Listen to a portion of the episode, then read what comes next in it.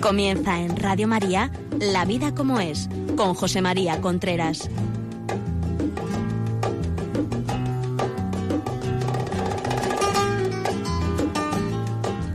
Hola amigos, buenos días, aquí estamos nuevamente en La vida como es, el programa que quincenalmente hablamos de relaciones de pareja, de educación de los hijos, de todo lo relacionado con la familia, la educación, las relaciones, etcétera.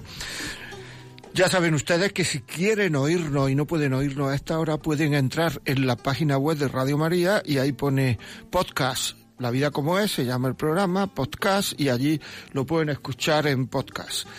Y luego también si quieren pedirnos el programa, porque a lo mejor el programa les parece interesante o, o les puede venir bien algún a alguien de su familia o de amigos, quien sea, pues lo pueden hacer al 902 500 518, 902 500 518. Y sin más preámbulos, vamos a empezar hoy con el programa de hoy que se titula para razones para no casarse. Evidentemente, el que ya esté casado no con las cosas que yo vaya a decir ahora no empiecen a decir, ah, mira, ahí, esto es lo que me pasaba a mí, no debía casarme, no, que ya esté casado aquí, pa'lante, tirando y luchando por querer cada día más. Esto es para chavales, para gente, para hijos suyos, para nietos, para eh, que me estaba escuchando, que, que, que a lo mejor pues quiere saber, oye, yo debería casarme, no debería casarme, porque claro, ahora se habla mucho de qué le pasa al matrimonio, si al matrimonio no le pasa nada a quien nos pasa somos a nosotros, que, muchísima gente actualmente no va preparada para casarse, no está preparada para casarse y se casa. Entonces, como no está preparada, será por algo. Y ese algo son razones para no casarse.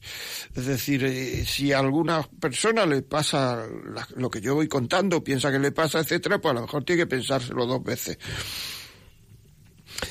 es muy importante saber que mm, el matrimonio, el querer, es una cosa muy seria y muy valiosa.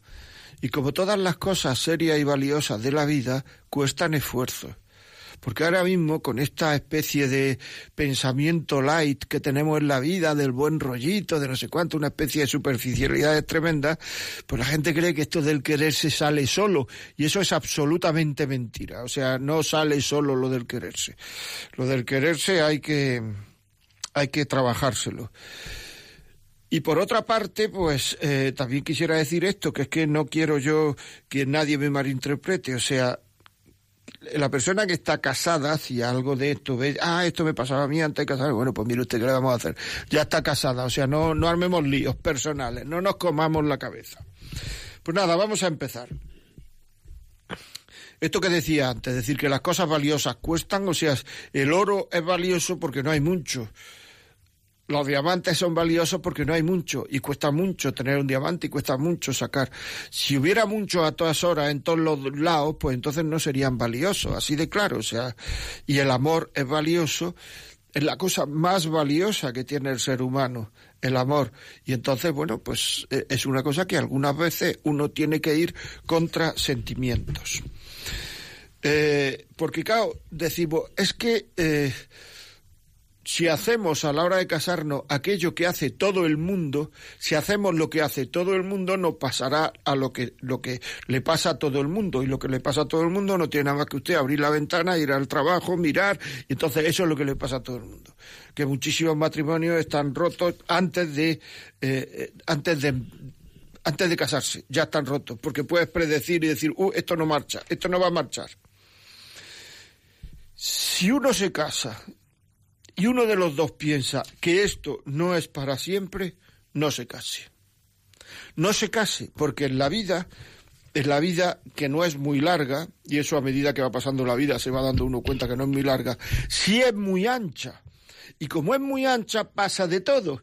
Y entonces ahí pasa de todo. Es decir, que si uno piensa que no es para siempre, va a encontrar 1050 eh, justificaciones para decir, es que esto yo no, o sea, esto como no es para siempre, pues entonces esto hay que romperlo ya. No. Es decir, si el otro piensa o tú piensas que esto no es para siempre, no te cases. Si piensas que esto es para siempre, pero depende de lo que ocurre, no te pases, porque va a pasar todo. Es decir, siempre te vas a dar tú a ti mismo justificaciones para decir, es que esto yo no lo sabía que iba a pasar, es que esto no sé cuánto, es que esto, o sea, que uno no se casa dependiendo de lo que pase, sino que uno se casa a pesar de lo que pase. Es decir, perdón, es decir, que pase lo que pase, yo voy a seguir contigo. Es que yo eso no lo tengo claro. No te cases. No te cases. O sea, si piensas que dejar al otro es una falta de humanidad, porque yo puedo ayudarle mucho, porque es que está adicionado a la droga, al alcohol, al sexo, a, a yo que sé, al móvil, y entonces necesita mi ayuda y yo no puedo dejarlo, etcétera, no te cases. O sea, tú no eres una ONG. Tú no eres, o sea, tú te vas a casar con una persona, y para eso está el noviazgo, te vas a casar con una persona con la cual quieres compartir su vida y es la tuya, su vida emocional, su vida íntima, su vida. Es decir, pero no te casas para ser una ONG de él. Es decir, si lo que quieres es ayudarlo, hay dos razonamientos. Llévalo a una ONG que se dedique a ayudar lo que tú quieres ayudarle a él y déjalo. Porque luego en el matrimonio sale todo y peor que está ahora. Decir, si tú ahora ves difícil eh, la situación porque a él le pasa esto y lo otro, después será más difícil. Será más difícil porque la ilusión del comienzo ya no existe, porque todo cuesta más, etcétera, etcétera. Es decir, no, tú no eres una ONG, tú no, o sea, o sea, es que está adicionado a la droga, ¿y tú qué eres? No, es que yo soy eh, abogado, o yo soy, yo trabajo en una carnicería, y, y tú sabes de esto, de cómo se, o sea, que no, que no, que no, que no, que es un error eso gravísimo. He visto muchísimos casos de esto. Gente que se encuentra incapacitada para dejar a su novio, a su novia, porque es que yo tengo que ayudarle, fundamentalmente para dejar a su novio, ¿eh? Porque es que yo tengo que ayudarle, tú tienes que ayudarle, vale, vale, vale, vale. Pues, pues una buena forma de ayudar es que si tú crees que con él mm, esto no funciona porque tiene esta adicción, déjalo y así te evitas cargarte un matrimonio en el futuro. Es decir, porque probablemente tú no tengas los conocimientos para ayudarle. Y si tienes los conocimientos, siempre es mejor una persona interna que la mujer o el marido. ¿Me explico? Que le ayude una persona externa. Por tanto, no arriesguemos. O sea, no arriesguemos porque esto para una vez que sale bien, sale 50 mal. Esa es mi experiencia. Yo aquí voy a hablar no de lo que dicen los libros, ni lo, sino yo voy a hablar de lo que yo he visto, de la gente con la que he hablado, de lo que he visto, de lo que he oído. Y a mí lo que he visto, lo que he oído es eso. Si piensas que es la persona más maravillosa del mundo, si piensas que no puedes vivir sin ella, si piensas que, que la vas a cambiar, si piensas que no te cases, hasta por lo menos hasta que no se te pase eso, hasta que veas que tiene un poco de defecto, ¿entiendes? Es decir, porque el verdadero cariño es darse cuenta que el otro tiene defectos. Y a pesar de los defectos yo quiero seguir con él y yo quiero quererlo, aunque a mí los defectos me molesten mucho y me y me o sea, que me molesten, que me fastidien, por no decir una palabra más fuerte, vale, pero yo quiero estar con él quiero, perfecto. Pero esto de es la persona más maravillosa del mundo, no puedo vivir con ella, ¿qué puedo hacer sin ella, etcétera, etcétera? Eso es no ver la realidad como es. Y si uno no ve la realidad como es, pues es mejor no tomar decisiones hasta que uno vea la realidad. Cuantísimas niñas y, adolescentes se acuestan con un chaval porque creen que es que sin él no pueden vivir, y no adolescentes, ¿eh? sin él no pueden vivir, sin él no sé cuánto, y a los seis meses están llorando por las esquinas diciendo yo para qué habría hecho esto, y yo para qué, pero si es que es idiota, es que no sé cuánto, porque estabas en una situación en la cual no conocías la realidad, y si una decisión es igual a información, formación y tiempo y, y riesgo, como la información que tienes, la formación que tienes es errónea porque no estás viendo la realidad, todo se convierte en riesgo. ¿Me estoy explicando? Esto es muy importante, o sea, muy importante. Lo digo porque mm, hay gente que, es que eh, toma las decisiones en un momento altamente emocional y tiene uno que saber que las emociones van y vienen, que las decisiones hay que tomarlas con la cabeza. Y una vez que toma uno las decisiones con la cabeza, aunque las emociones vengan de, en contra, vengan de frente, no ayuden, uno puede seguir queriendo, porque uno sabe que esto le puede pasar y porque la decisión está tomada por la cabeza, con la cabeza. Pero si uno toma las decisiones con, solo con emociones, pues entonces todo lo que emocionalmente sube, emocionalmente baja. Y entonces cuando baje esa emoción, ¿qué es lo que te agarra al otro? Estas cosas pueden parecer tonterías, pero son vitales son vitales. O sea que si estás en una nube, espera bajar. Si piensas que ya lo has dado todo y que como lo has dado todo, pues ya no, ya no puedes, ya no hay marcha atrás, y como no hay marcha atrás, no te cases. No te cases. O sea, porque, porque eso es un chantaje en el cual tú te sometes a ti mismo a ti misma, tú en el momento, hasta el momento de casarte, tú eres libre.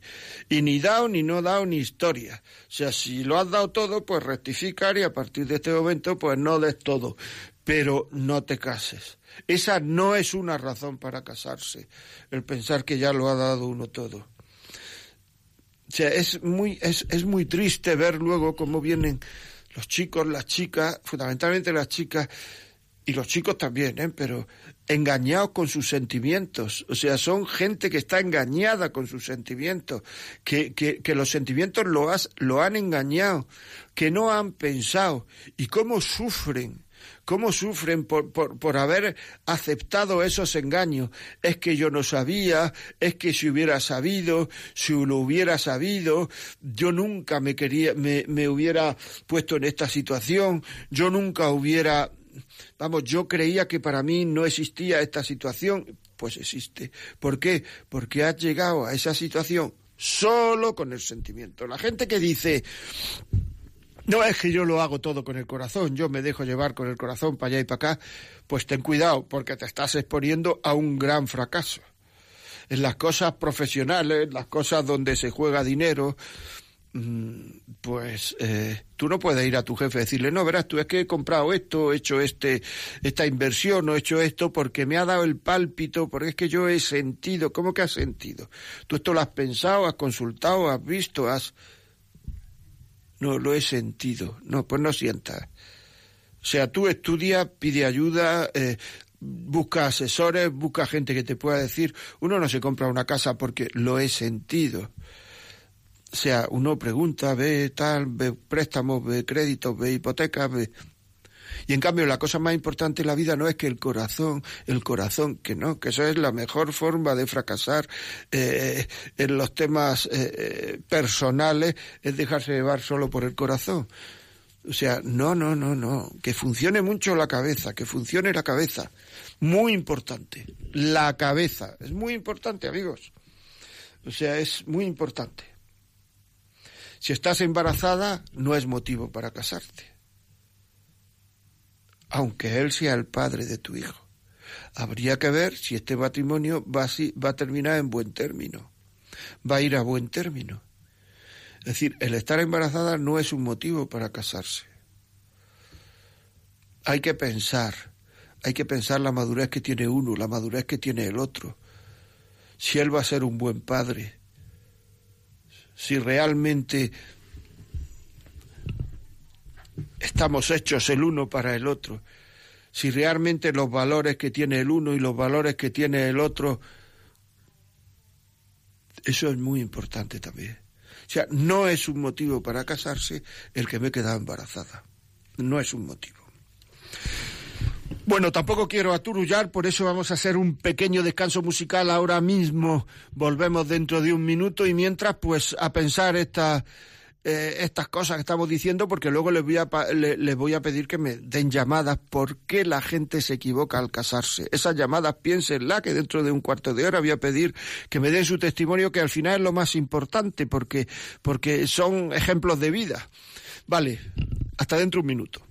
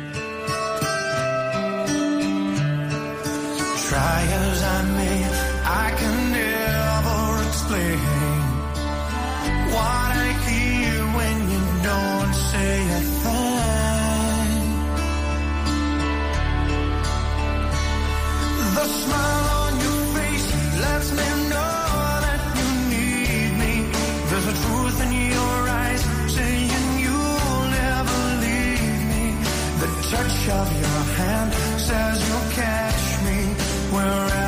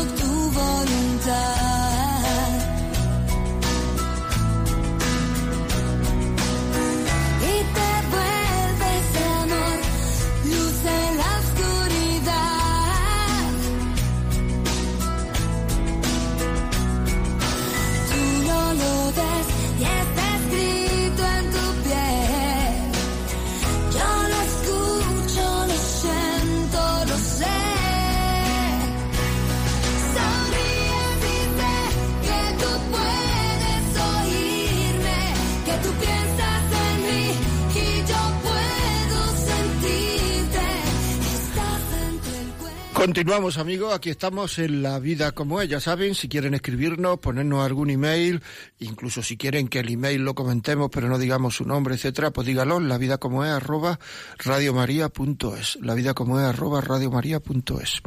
Seguimos hablando de razones para no casarse, o si quieren ustedes lo decimos de otra forma al revés, no es razón para casarse.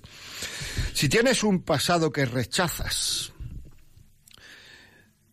y él o ella lo ha entendido, no te cases solo por eso. Si has hecho cosas que no te gustaría haber hecho, si consideras que por eso que has hecho es muy difícil que alguien te comprenda, que alguien te quiera, que alguien te acepte, y él o ella te acepta, no te cases solo por eso. Que sean más cosas. No solo por eso.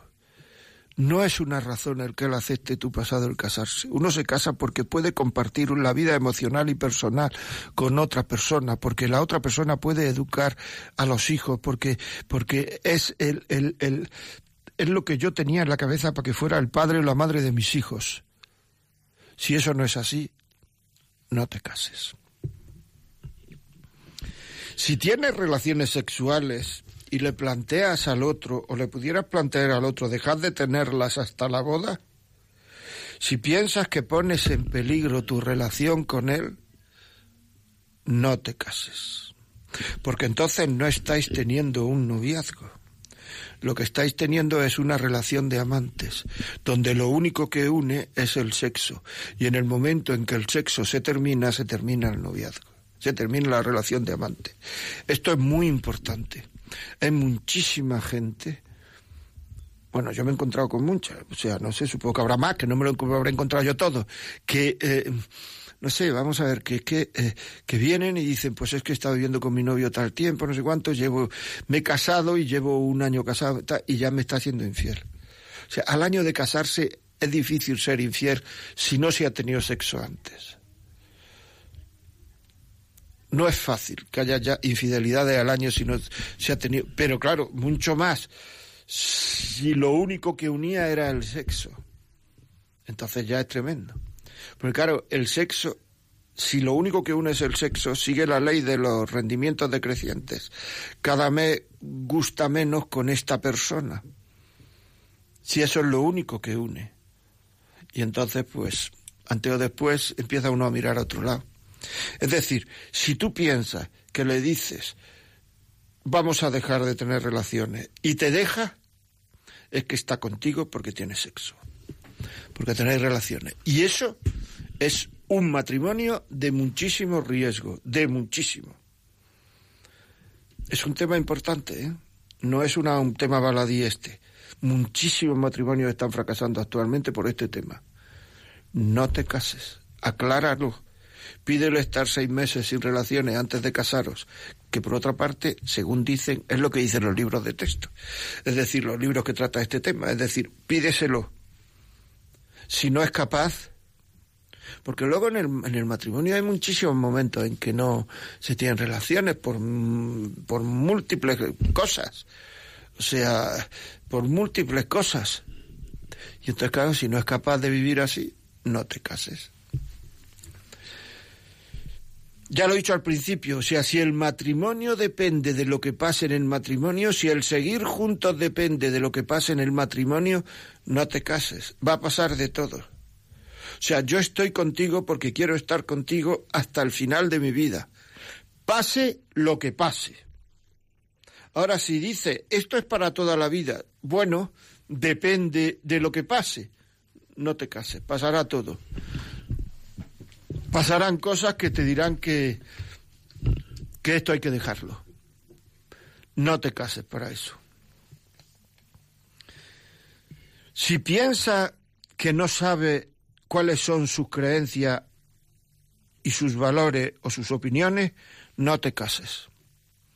O sea, si una persona no tiene creencias, la diferencia que hay entre opiniones y creencias es que opinión es aquello que yo sostengo. Es decir, yo sostengo pues cualquier opinión. O sea, que es mejor veranear en la montaña que en la playa. Perfecto, es una opinión. Una creencia es lo que me sostiene a mí. Y eso es muy importante. Es decir, si tú no sabes cuáles son las creencias que tiene. ¿Por qué cuando te mire y diga, es que no veo nada, no me atrae? ¿O qué le habré visto yo a este hombre? ¿O qué le habré visto yo a esta mujer? Cuando piensa en esas cosas, que es probable que las piense y no pasa nada. Es normal que esas cosas se piensen, vengan a la cabeza. Lo que no es normal es que ya uno siga con esa cosa dándole, dándole vuelta, ¿me explico? Pero esas cosas son normales que vengan a la cabeza. A la cabeza puede venir todo. Lo que no es normal es hacerle caso a tonterías. Pero cuando él tú pienses que no tiene nada que le sostenga para seguir para adelante cuando las cosas vienen mal dadas, cuando el viento viene de frente y no ayuda a andar, sino es que no tiene creencias. Que ahora mismo hay mucha gente que no tiene creencias porque hay muchísima adolescente, muchísimo adolescente con 30 años, muchísimo adolescente con 35 años, muchísimo adolescente. Y los adolescentes toman decisiones solo desde el punto de vista emocional. Porque esa es la característica de, de- un adolescente. Un adolescente toma decisiones en función de lo que le pide el cuerpo. Por eso son adolescentes. Y el ser adolescente tiene que ver con, con la edad y no tiene que ver con la edad. Es decir, porque uno haya pasado ya la teórica edad de la adolescencia no quiere decir que haya dejado uno de ser adolescente. Por tanto, es muy importante saber cuáles son las creencias que a esta persona la van a sostener cuando las cosas no vengan bien dadas. Si cree que el sexo lo arregla todo y que el matrimonio es sexo y que el matrimonio va como va el sexo, no te cases hasta que no cambie, porque es mentira. Ni el sexo lo arregla todo, ni el matrimonio va como va el sexo. Es al contrario. El sexo va como va el matrimonio. Si una persona, dos personas se sienten queridas, entendidas, eh, se sienten mm, comprendidas, se siente que cada día se quieren más, se sienten que el otro, la otra está haciendo cosas cada día para quererle más, su capacidad de entregarse cada vez es mayor y el sexo irá mejor. Ahora, si uno piensa que solo que está siendo utilizada, que solo le interesa de mí el cuando va a tener relaciones, que solo se pone cariñoso cuando va a tener relaciones, que no sabe dar ternura gratis, es decir, dar ternura a cambio de nada, que siempre tal, pues ojo, ojo, ojo. Porque hay gente que cree que las, cosas matrimoniales, los problemas se solucionan todos en la cama, que no es verdad. Si lo que tengo es un problema de de comunicación, si tengo un problema de no hablar con él, si tengo un problema de que no me entiende mis sentimientos, si tengo un problema, eso no se soluciona en la cama. Las, cosas hay que solucionarlas donde surgen. Si el problema es comunicación, hay que, arreglarlo an- hablando. Y si es un problema emocional, hay que arreglarlo hablando. Y si es un problema de incomprensión, hay que arreglarlo hablando. Problema de incomprensión no se soluciona en la cama. Esto es importante, ¿eh? o sea, que el, el sexo va, la cama va como va el matrimonio, no al revés. Luego, si piensa que aquí todo es sexo y lo que hay que hacer es sexo y nada más que sexo, y como me decía el otro día una chica, no hay ni que hablar de amor, de sexo ni, ni de amor se habla, se hace y punto. Que no, que no, que eso no es así. ¿eh? Ojo, ojo. Pasamos a otro tema. Ya digo que si quieren alguna pregunta, la vida como es arroba radiomaria.es. Si es una persona enganchada a la pornografía, tendrá una visión equivocada de la mujer y probablemente no, se, no sabrá valorarla como persona. Vital, importantísimo. Todo el mundo quiere que se le valore como persona. O sea, una persona enganchada de la, por la pornografía está enganchada al cuerpo de lo que ve la pornografía, teniendo en cuenta que muchas veces las fotos que hay en la pornografía, la cara es de una chica y lo está y además está tocada, o sea, está eh, está pasada por Photoshop, las manos son de otras chicas, el pecho es de otras chicas, o sea, que esa chica que sale ahí no existe, que es una, una composición de 18 niñas. Pero en cambio una persona enganchada a la pornografía luego pide que se haga lo que ha visto ahí, luego la mujer piensa que tiene que combatir con las chicas que está viendo el otro, la, que tiene que competir, perdón, con las chicas que está viendo el otro, etcétera, etcétera, etcétera. Es decir, y además una persona enganchada a la pornografía, por los que a mí me han escrito, que me han escrito bastantes, no es que me escrito pocos, por los que a mí me han escrito, es una persona que al final es que ha perdido la voluntad. Es que no tiene voluntad, necesita ayuda para salir de ahí. Y si no tiene voluntad, es incapaz de querer, porque se quiere con la voluntad. O sea, si está enganchada la pornografía, que lo deje. Que lo deje. Ya estoy diciendo que todas estas cosas son para gente que se va a casar. El que está casado lo que tiene que hacer es dentro del matrimonio intentar solucionar sus problemas. Pero no coger y decir, como esto le pasa, lo que tengo que hacer es descasarme. Que no, que no. O sea, que esto que, que en el matrimonio pasan muchas cosas y las vallas están para saltarlas por arriba, no para pasarlas por debajo. O sea, si tiene problemas del tipo que sea de lo que estoy hablando, pues a solucionarlo. Que es que nos da mucho miedo y mucha vergüenza pedir ayuda muchas veces. Y ese es nuestro gran mal, que no sabemos pedir ayuda y no queremos pedir ayuda.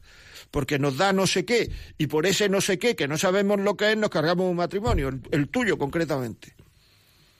Es decir, que esto hay que ir poco a poco que esto es para gente que todavía no se ha casado, para que piense. Si no estás seguro que tiene la voluntad suficiente para ser fiel, no te cases.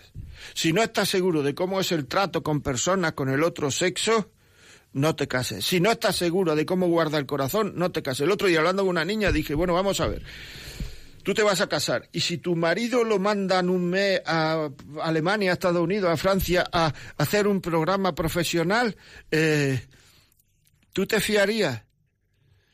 Me dice, depende de dónde se ponga y de dónde... No, pero si es que se va a poner donde le... O sea, quiero decir, ese ya depende, ya es no fiarse. Se va a poner donde quiera. Si tú te fías de él, no se pondrá ahí. Eso es lo que estoy preguntando. Y si no te fías de él, quiere decir que igual se pone ahí. Pero no depende de dónde se ponga. O sea que el matrimonio no es un sitio para... eh, O sea, uno no se casa para luego sentirse más inseguro que antes. Porque eso es... Eso es como un becario, eso es ser becario matrimoniales. Uno se casa para sentirse seguro de que es querido, querida. Y eso es lo que tiene uno que luchar toda la vida. No para coger y sentirse ahora ya inseguro y estar todos los días mirándole el WhatsApp, el correo y el Instagram y lo que sea al otro. No, no, no. Que ponga el otro en el correo. O sea, una persona que me está oyendo dice, yo nunca le, le miré el correo a mi marido, a mi mujer, porque yo me fío de ellos. Eso es fenomenal. Fenomenal, pero esto que tiene que estar todo el día vigilando, pues para eso uno no se casa para contratar a un vigilante para que ponerlo al lado del otro a ver qué hace. Porque además la infidelidad tampoco es saber qué hace. O sea, la infidelidad existe una infidelidad emocional antes que la física y la emocional no la puedes controlar porque no sabes qué piensa. Hasta dónde le da pábulo a su imaginación. No sabes, no sabes. O sea, es que esto es así. O sea que, por tanto, Bueno, seguiremos hablando de esto, o sea, la guarda del corazón, es decir, yo estoy comprometido con una persona, por tanto no tengo que llevar el corazón en una bandeja a ver a dónde a ver quién lo quiere, porque hay mucha gente, ¿verdad?, que está en la empresa, en la vida social, en, en el club de campo, en la piscina, en la plaza del pueblo, está, parece que lleva el corazón en la mano a ver quién lo quiere. Pero bueno,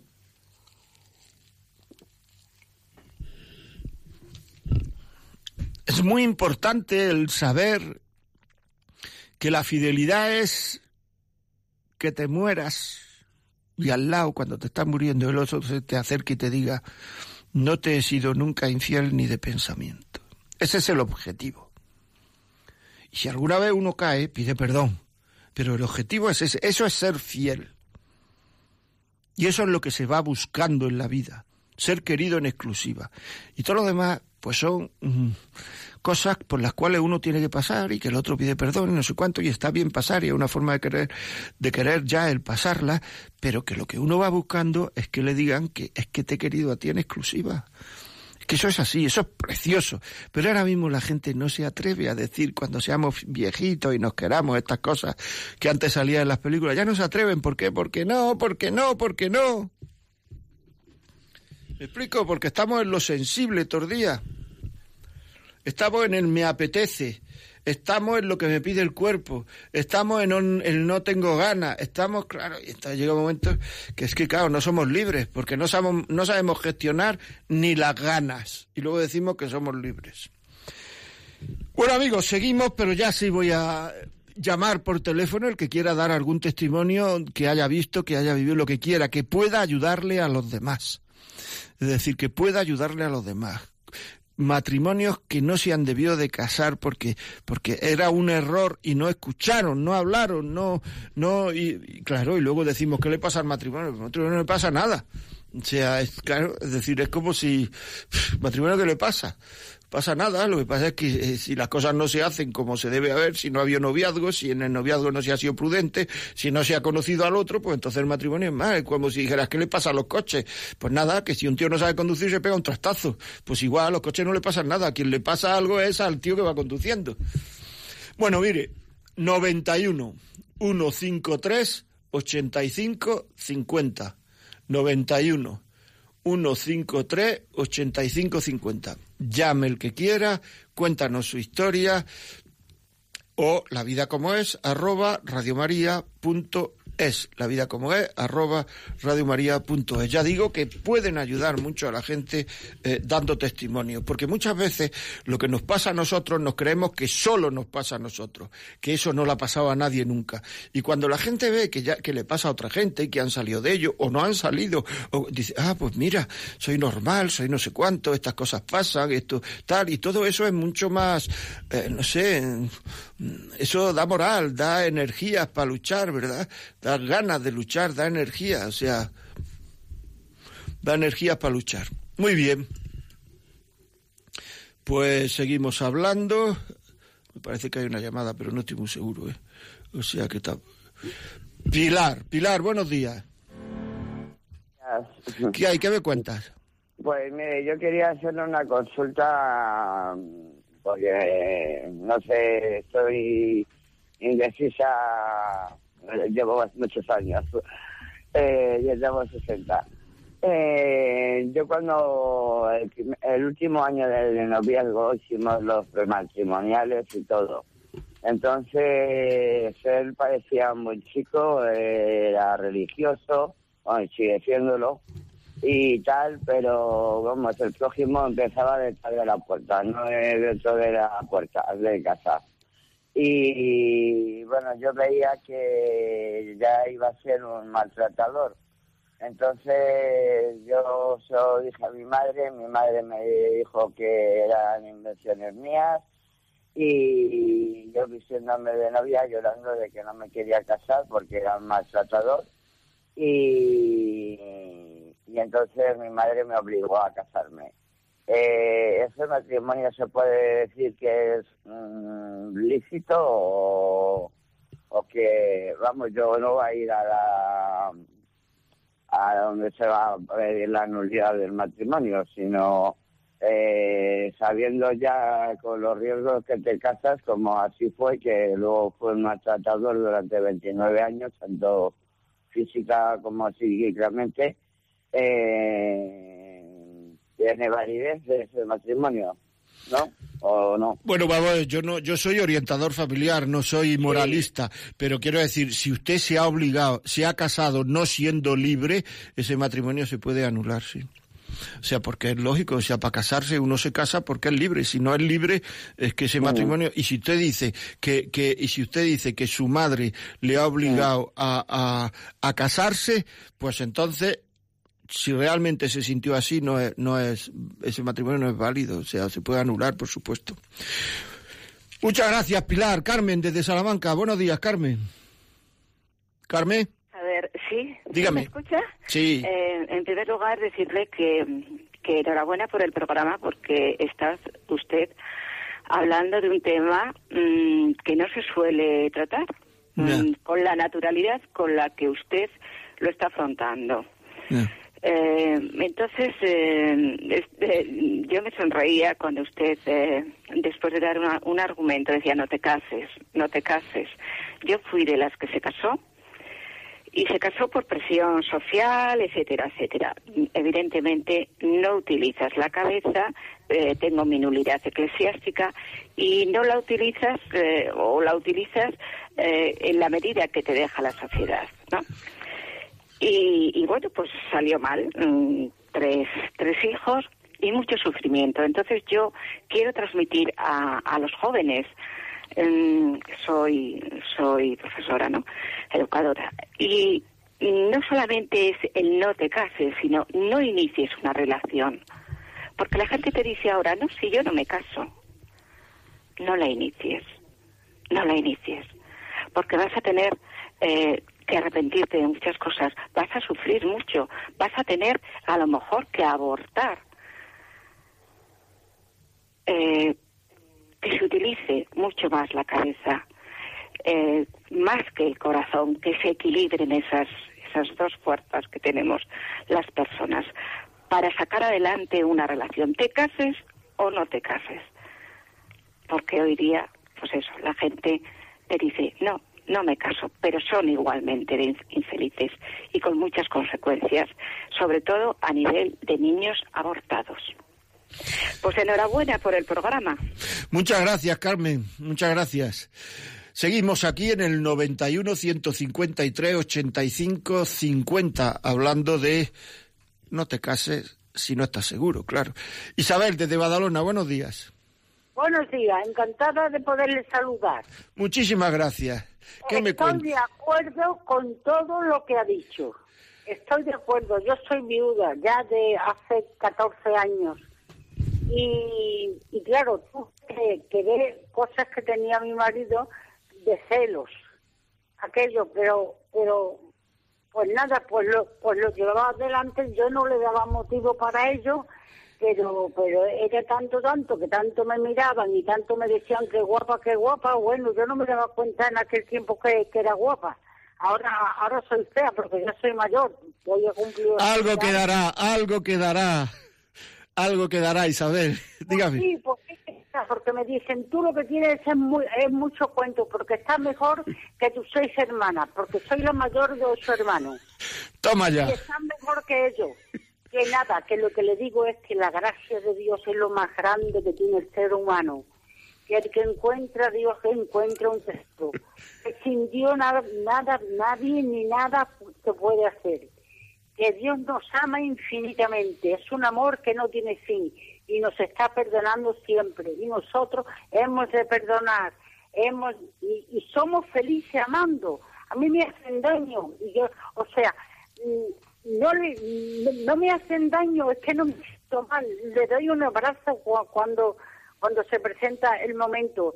Que Dios es maravilloso, que nos ama con todo su corazón. Pues muchas gracias, Isabel. Muchísimas gracias por tu testimonio. Muchas gracias porque, porque bueno, todos los testimonios, ya digo, que, que, que ayudan a los demás y es muy bueno.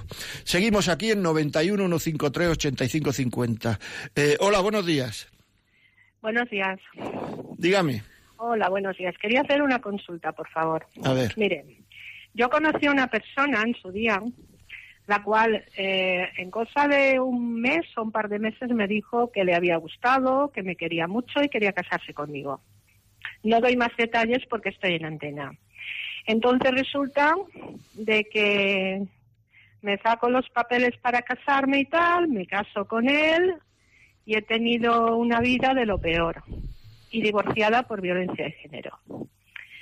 He intentado, bueno, yo salgo, hago mi vida y tal, pero cua- no sé qué pasa, que cuando conoces una persona hoy en día y le dices divorciada, parece como que tengan derecho enseguida, bueno, no quiero nombrarlo porque es que Está- tengan derecho ya a relaciones y tal. Sí, está entendido. Entonces, entonces quería por favor, por favor usted que me orientara un poquito a ver qué pasa hoy en día con este tema. Pues no, no, es que no sé muy bien cuál es, pues si la gente busca lo que usted no está dispuesta a dar, pues yo creo que lo que hay que hacer es dejar a esas personas, porque esas personas no van buscando a la persona, van buscando a, a- a, pues el cuerpo, en definitiva, y además, como usted ha dicho, por decir que es divorciada, ya la gente le eh, se cree que ancha es Castilla, pues, pues habrá que dejar, es que claro, el respeto eh, que usted está pidiendo a los demás, pues me parece que está muy bien. O sea, y muchas gracias por el testimonio que ha dado. Es decir, usted lo que quiere es que la respeten, pues siga hasta el final. Muchas gracias. Seguimos. Elena, buenos días. Hola, buenos días. ¿Qué me cuenta?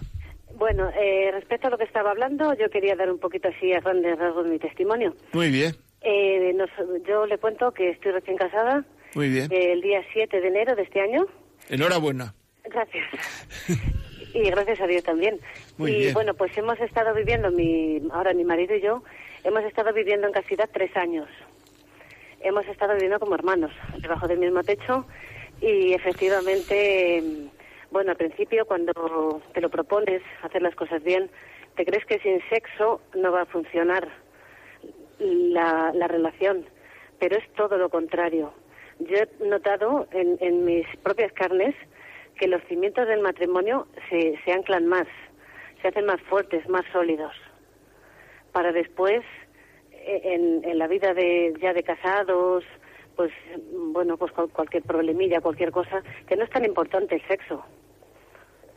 Y bueno, pues que hay que respetarse y, nosotros, bueno, pues tenemos una experiencia muy bonita de haber vivido en castidad hasta que hemos tenido las nulidades matrimoniales y después ya hemos recibido el sacramento. Pues muy bien, pues muchas gracias por el testimonio y ahí queda. O sea, el que quiera que lo coja, porque, eh, o sea, la experiencia es un grado. Muchas gracias, Enena. Seguimos aquí, 91 153 85 50. María Ángeles, ¿qué hay? Buenos días. Buenos días. ¿Qué me cuenta? Eh, estoy, estoy escuchando y lo que acaba de decir esta señora es totalmente cierto.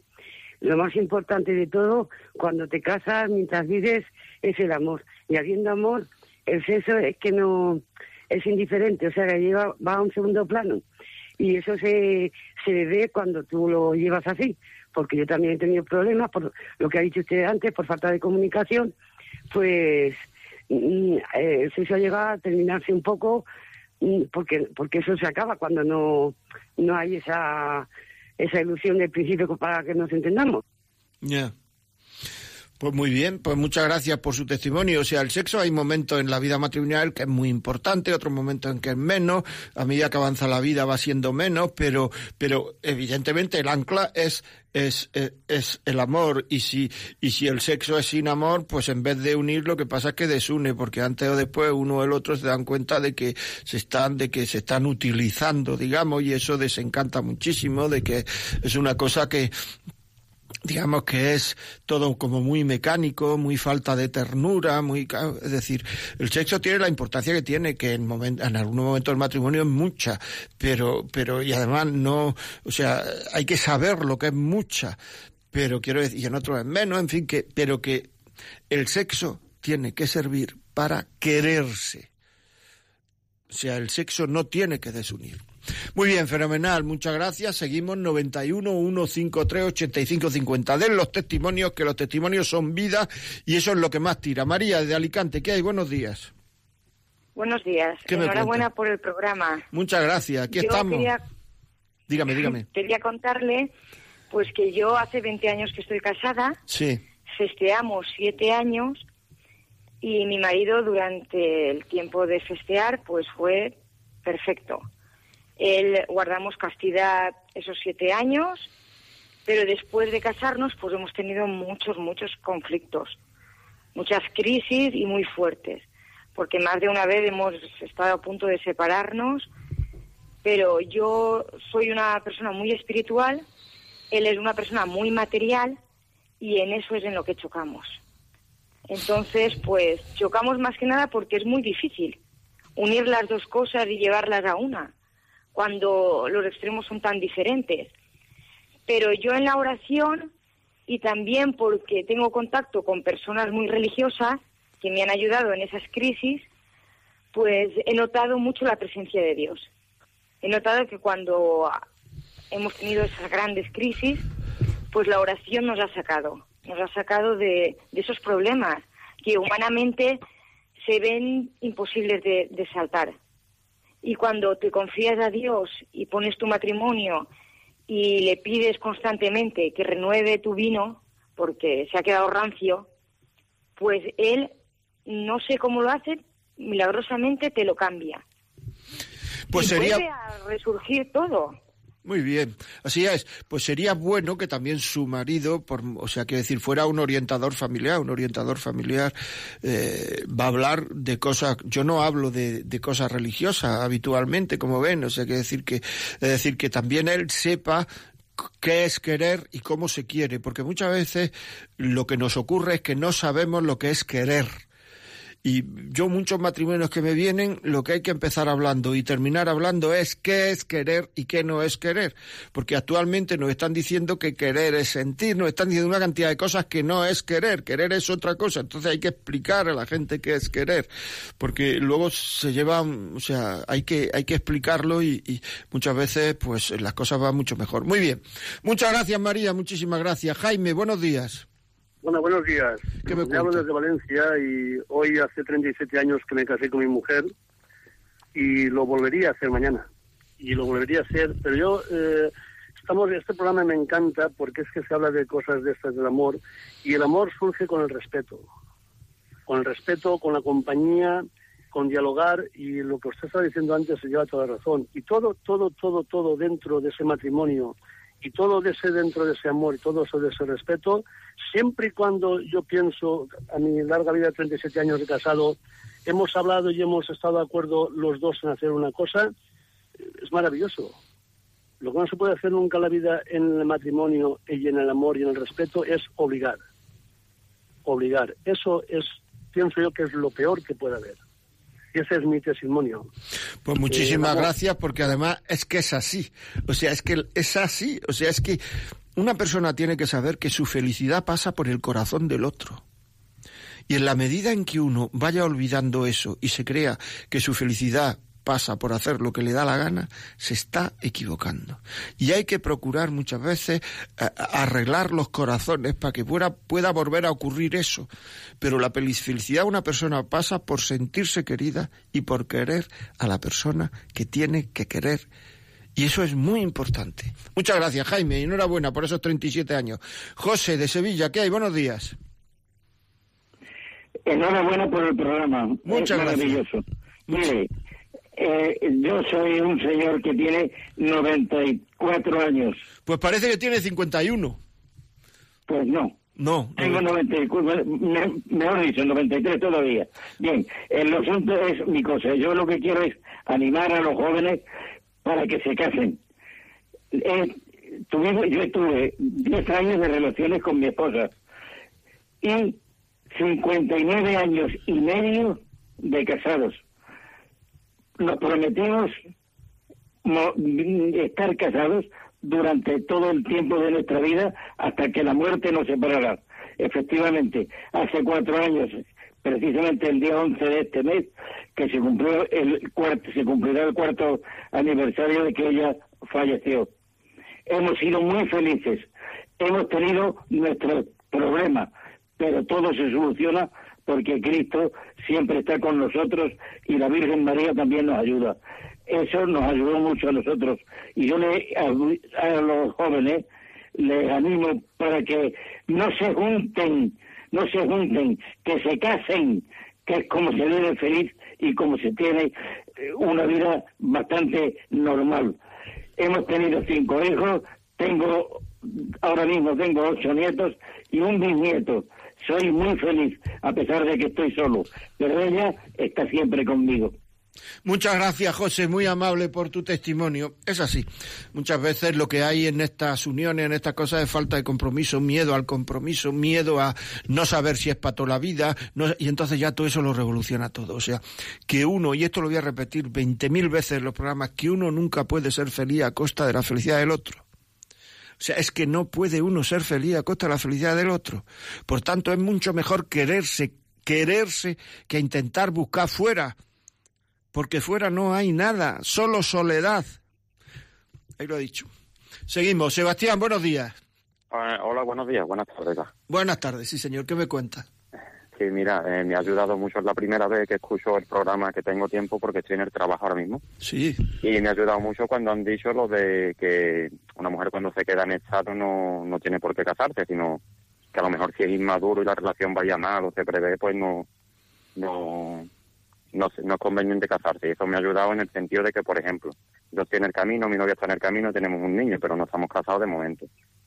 Hemos, somos, hemos sido muy maduros, yo por mi parte más que ella, pero hemos tenido eh, relación, relación digo de, de que somos novios y tenemos proyectado el casarnos el año que viene, tenemos ya la fecha acogida y todo, hemos tenido ahora mismo mm, recientemente unos segundos escrutinios donde nos han echado un poquito para atrás, entre comillas, porque se nos ha mm, no obligado, sino eh, invitado a casarnos pronto, muy pronto, que ya vamos tarde, en 20 días, se nos dijo literalmente. Y claro, eso al echarnos para atrás un poco, pues no entra en nuestros planes porque creo que nosotros tenemos que pensar también en lo que nosotros veamos lo mejor. Sé que se nos dice para nuestro bien, pero no sé, queremos casarnos y todo eso, pero hacerlo mm, bien. Bien eh, no es en 20 días, para dar una sorpresa a los familiares, a la gente que no está en el camino, gente que queremos compartir nuestra felicidad con ellos. Muy y, bien. Pues ahora lo que tenéis que pensar es cómo vais a vivir de aquí a que os caséis. Eso es muy importante. Es decir, a mí me parece muy bien. Vamos, a mí, a mí no me tiene que parecer nada, pero digo que está muy bien el que le hayáis dicho la boda tal fecha o tal el año que viene, me has dicho, me parece, ¿no? Pero, pero lo que hay que pensar muy bien es cómo vais a vivir de aquí a entonces para no agostar el, el, el- el amor, para no, para no terminar aburridos, para no agostar, del verbo, del- mes de agosto, agostar, quemar el amor. Muy bien, Sebastián, pues fenomenal. Muchas gracias por el, por el testimonio y muchas gracias a todos los que han llamado. Y, y- si no hemos podido recibir su llamada, pues lo siento, porque esto ya es que se tiene que terminar. Eh, seguiremos hablando de estos temas. De todas formas, le digo, mire, si tienen alguna pregunta, pueden escribir a la vida como arroba radiomaria.es y se la contestaremos. Y luego, también este programa, si piensan que a alguien le puede servir, pues lo pueden pedir al 902 500 518. 902 500 518. Y si tienen podcast, o vamos, tienen, si saben utilizar el podcast, pues entren en ordenador y a partir de mañana o pasado estará colgado en, en, en la web de Radio María, La Vida Como Es, pues ahí estará colgado el programa, el programa de hoy que es, eh, que se llama, ¿cómo lo hemos llamado? Razones para no casarse. De acuerdo, amigos, muchísimas gracias. Dentro de 15 días, aquí a esta hora, doce y media, estaremos otra vez aquí en directo en Radio María. Que tengan una buena quincena. Un abrazo a todos.